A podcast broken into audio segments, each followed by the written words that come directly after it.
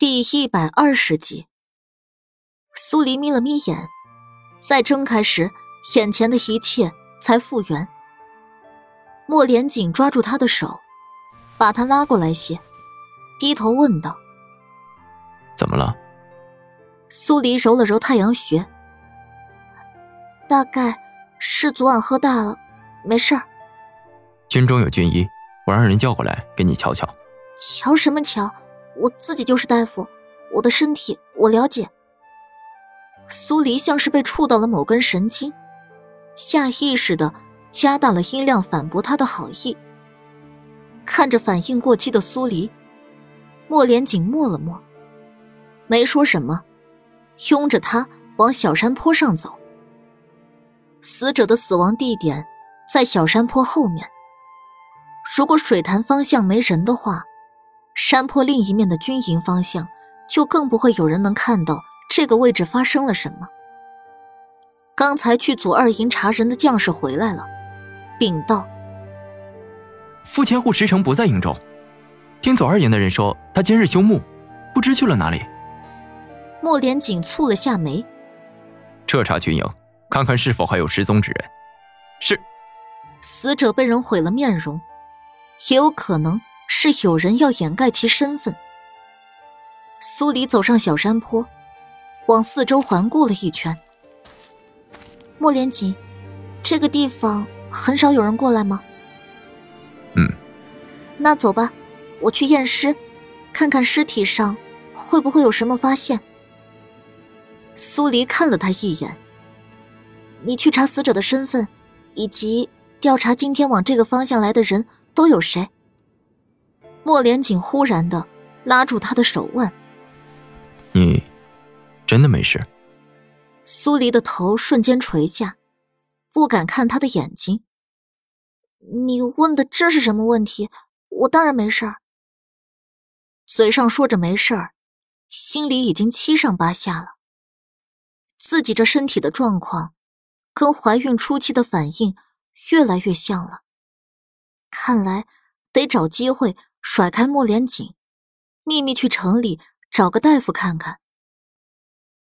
黑旗带着人，把死者安置在一个临时搭建的营帐里，放了张桌案在里面，死者就躺在上面。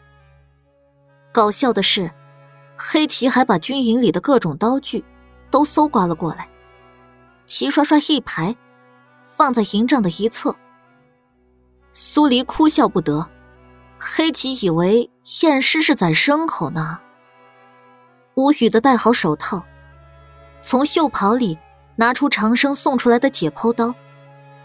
系统刚好形成任务，长生难抑兴奋的声音在苏黎脑海里响起：“苏主大人，眼下这个虐尸案，系统自动生成为破案任务，破案后可获得一百点生命值。”苏黎没搭理长生，看向营帐里的人道：“想留下的人不要出声，如果想吐，别吐在里面。”王妃娘娘尽管开始，我们都是些糙老爷们儿，什么没见过。黑旗拍着胸脯逞能。苏黎深吸了口气，不再管其他人，划开死者的衣袍，直接从他的心口处开始，往下一划。当苏黎开始往外掏心肝肺的时候，黑旗捂着嘴，比谁都跑得快。紧接着，呕吐声一声一声的传了进来。有黑旗领了头，其他人再也忍不住，走得一干二净。整个营帐里就只剩下了莫连锦。苏黎捧着某种脏器，看向莫连锦，纠结的问了句。有那么可怕吗？莫连锦几步走过去，揉揉他的头发。不可怕，你如何我都喜欢。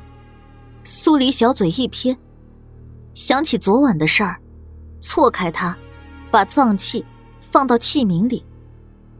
死者身上被砸了个稀巴烂，根据伤口的生理反应，可以看出来，凶手是从头部开始往下砸的。连背部都没放过，死者身上没有一处好的，死亡过程应该持续了半炷香的时间。他为何没有挣扎？苏黎走进尸体，把他的脑袋往侧面翻了翻，露出他后脑勺的伤。你看，这里的伤口比其他地方的伤口都要严重，只是摸着就能感觉到死者的颅骨粉碎。而除了这里的伤口之外，其他的砸伤都没伤及到骨头或者内脏，只是利用石头尖端将死者的皮肤表层进行了破坏。如此说，他没有挣扎，是因为昏迷了。是，一个人昏迷后遭到凌虐，就算没有意识，但肌肉反应还是会有的。当然，他会因为疼痛而清醒，但因为颅骨粉碎。他基本上无法动弹，只能煎熬。苏黎看着面目全非的尸体，叹了口气，而后整理好情绪，测了肝温，再查看脏器是不是有毒物反应。一系列检查下来，可以确定死者的死亡时间是午时，凶手施虐往前推半个小时。也还在五十的时间线里，而死亡原因是失血过多。莫连锦，可以按照死亡时间去排查嫌疑人了。莫连锦点点头，出了营帐去吩咐人做事儿。苏黎替死者缝合好，这才将注意力放到死者的衣服上。黑旗真的把他的衣服原样带了回来，那双鞋。还摆在衣服上面，位置没有丝毫偏差。他把鞋拿起来，仔细看着，鞋面跟鞋底都没什么异常，但鞋子里面却出现了一小块污渍。因为凶手是在凌虐前把死者的衣服、鞋子脱下来的，所以这块污渍很有可能是凶手留下的。苏黎小心把手帕沾湿，擦着那块污渍，然后再把污渍浸到水里。处理的差不多了之后，他看向水面，浮了一层油腥，但气味很淡，分不清楚是什么，只能推断凶手的手上沾带了油腥。再看那层叠放整齐的衣袍，折叠的手法。很常见，没有什么特别的地方。唯一特别的是，就是凶手叠衣服这个举动。一般带有仪式感的杀人，凶手往往会有某种心理疾病。把衣服抖开，他发现死者身上银两铜板都还在。凶手杀人后，没有把钱财带走，不缺钱，但里面。没有他的身份名牌。莫连锦走了进来，见苏黎已经替尸体盖上了白布，问道：“都验完了？”苏黎点点头。天气热，尸体放下去也会遭到各种破坏。确定好他的身份后，让他入土为安吧。嗯。苏黎脱下手套，洗了个手。你那边？安排的怎么样了？我总觉得凶手从后面狠狠击打死者的后脑勺，死者却没有任何防备。死者跟凶手应该是很熟的。已经安排人去查了，你先去大帐歇息一会儿，消息汇集过来后再调查案子。苏黎看了眼身上全是脏污的自己，没拒绝。出了营帐，跟繁星一起回大帐。洗了个澡，换了衣服。他凑到繁星面前，特意把手伸到繁星鼻子前：“你快闻闻，我身上还有没有尸臭味？”繁星狐疑的看了眼苏黎。四小姐以前可不是这样的，从来不会在乎自己身上臭不臭。难道是因为五王爷？繁星认真闻了闻，没有。苏黎收回手，还是不放心，又自己闻了下，确定没有，这才往大帐外走。在半路遇上了莫九，莫九是过来请他去议事帐的。议事帐离大帐不远，走几步就到了。里面已经站满了人。莫连锦坐在主位上，苏黎直接走了过去。死者的身份查出来了。莫连锦点点头，的确是左二言的师承。那他的人际关系呢？师承为人大方豪爽，是左二营出了名的大好人。黑旗接话道：“在军营这么多年，从未听说过谁跟他有过节，倒是不少人受过他的恩惠。是呢，后厨新来的小娘子，就是石城跟他那帮子人从一个恶霸手里救回来的。”另一个将领也附和了一句。如果没有仇人，是谁要这么凌虐他？苏黎皱起了眉，想起那些叠放整齐的衣袍，不禁问道：“那军营里有没有什么人性格古怪？”看吹牛打屁这些算不算？黑棋没由头的来了一句。莫九立刻瞪他：“你正经点儿。”黑棋无声的朝莫九回敬了几句唇语。摸摸头，朝苏黎赔了个笑。军营中的人向来豪爽，哪有什么古怪不古怪？苏黎对这个大块头实在是无语至极。看向莫连锦，查出什么人在午时的时候往小山坡方向去了吗？莫连锦点点头。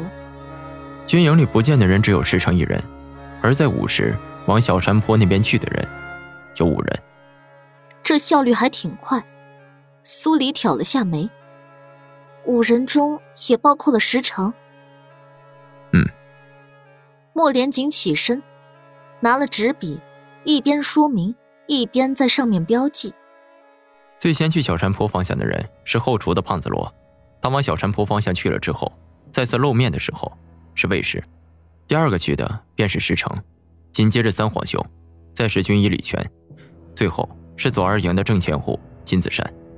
苏黎仔细看了一会儿莫连锦画的图，有人只是看见这几个人去小山坡的方向，具体是不是往小山坡后面去的，不能确定，是吗？嗯。那这五个人跟石城的关系怎么样？莫连锦离开军营几个月，对下面的人了解不如黑棋莫九。他没答苏黎的话，转而看向这两人。黑棋抢先答道：“排除三王爷，我从未听说其他三人跟石城有矛盾。”苏黎不禁头疼，找不到凶手的作案动机，哪怕有死者的准确死亡时间，也很难确定嫌疑人。当下这种情况，只能广撒网，在午时。往小山坡方向去过的人，都查一遍。苏黎心底有了主意。莫连锦，我先见见几个嫌疑人，你这边还得继续调查。在午时，有没有人去过那个方向，或者有没有人衣服湿哒哒的回营帐？莫连锦微微合手，莫九钦佩的看着苏黎。王妃娘娘还真是人不可貌相啊。苏黎无语，这家伙到底是在敬佩他，还是在变着法子说他长得丑？所有人都退出了议事帐，除了去寻找目击证人外，还要去把几个有嫌疑的人带过来。一时间，议事帐里就只剩下了苏黎跟莫连锦。繁星识趣的退了出去，莫连锦起身。走进苏黎，站在他的椅子后面，抬手替他轻轻揉着太阳穴。还头疼？有点。他的手带着温热，触在他的皮肤上，让他心跳莫名加快。苏黎不敢动，任他替自己按着。以后不许喝酒了。莫连锦道：“苏黎回头，对上他炙热的目光，还不是因为你？仅此一次，以后就算是为了我，也不许再喝了。莫连锦重新扳正他的头，替他按着。你喝醉之后，可真是热情的很。苏黎一僵，忍不住嘀咕：“他是热情了，可他呢？”莫连锦忽的俯身，凑近他的耳朵边。昨晚你惹了我，却在紧要关头呼呼大睡。今晚，我要补回来。